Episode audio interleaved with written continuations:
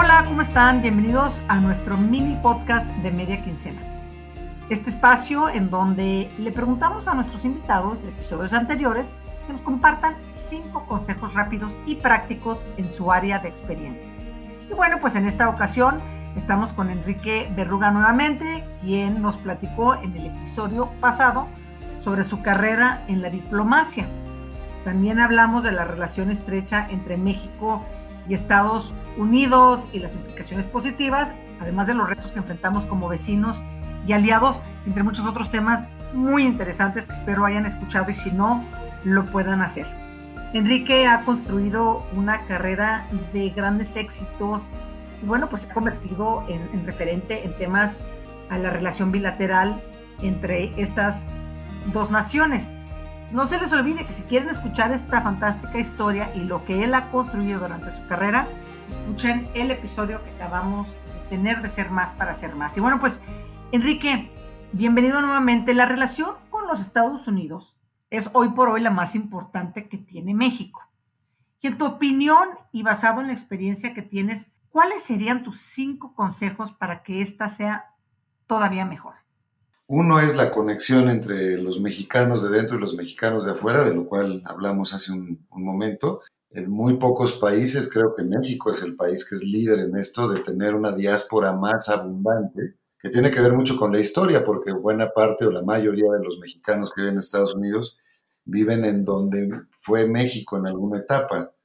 Es decir, estamos simplemente en la zona donde los mexicanos pues en más de 500 años o cerca de 500 años han estado. Entonces esa conexión entre los mexicanos de dentro y los de afuera me parece fundamental en lo que llamaríamos la gran nación mexicana.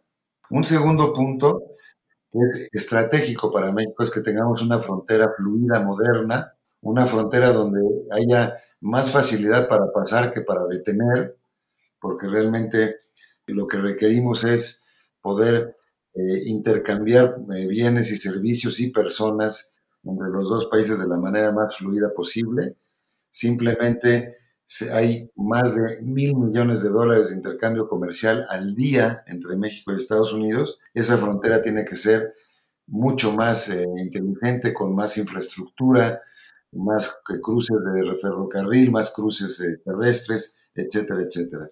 Un tercer punto es vender bien la noción en Estados Unidos y en Canadá de que somos la familia norteamericana, no hay muchos más, o sea, somos tres países nada más. Yo lamento que en el nuevo tratado, que ahora se llama Tratado México, Estados Unidos, Canadá, TEMEC, se haya quitado la noción de Norteamérica, que sí estaba en el anterior, antes del Tratado de Libre Comercio de América del Norte. La noción de América del Norte es muy importante porque yo creo que el futuro inmediato del mundo va a ser por regiones, no va a ser por por países o en la parte globalizada. Un cuarto punto, yo señalaría, tiene que ver con eh, manejar relaciones institucionales en los tres niveles de gobierno en Estados Unidos, no concentrarnos nada más en la Casa Blanca o el gobierno federal, sino tener una relación mucho más intensa con gobernadores clave o, estados clave, como son California, Texas, eh, Nueva York, eh, Michigan, Florida, para el futuro de México. Entonces, tener una relación mucho más eh, variada, mucho más diversificada con Estados Unidos en los diferentes niveles, incluyendo, por supuesto, el Congreso de Estados Unidos. Y finalmente, pensar en el tema de la seguridad regional. A nadie le conviene no solamente la cuestión de terrorismo que pudiera llegar a la región, pero tampoco le conviene a la región tener bandas de crímenes de crimen organizado como las que tenemos en México. Eso es algo que tarde o temprano corroe las relaciones entre los países y yo esperaría que Estados Unidos sea un socio solidario de México en esa lucha contra la violencia y el crimen organizado en México, sobre todo controlando el flujo de armas de allá para acá. Enrique, muchísimas gracias por compartirnos estos cinco consejos y por acompañarnos en este episodio de Ser Más para Ser Más. Encantado, Angélica, con muchísimo gusto. Ha sido un placer estar contigo. Lo mismo digo yo. Muchísimas gracias por escuchar este episodio y estoy segura que disfrutarán de este y de los otros episodios de Ser Más para Ser Más y los pueden escuchar en Spotify, en iTunes o los pueden encontrar en mis redes sociales, en Instagram, en Facebook. Por lo pronto a ti, Enrique, y a la gente que nos escucha, Les dejo mi corazón envuelto en un beso.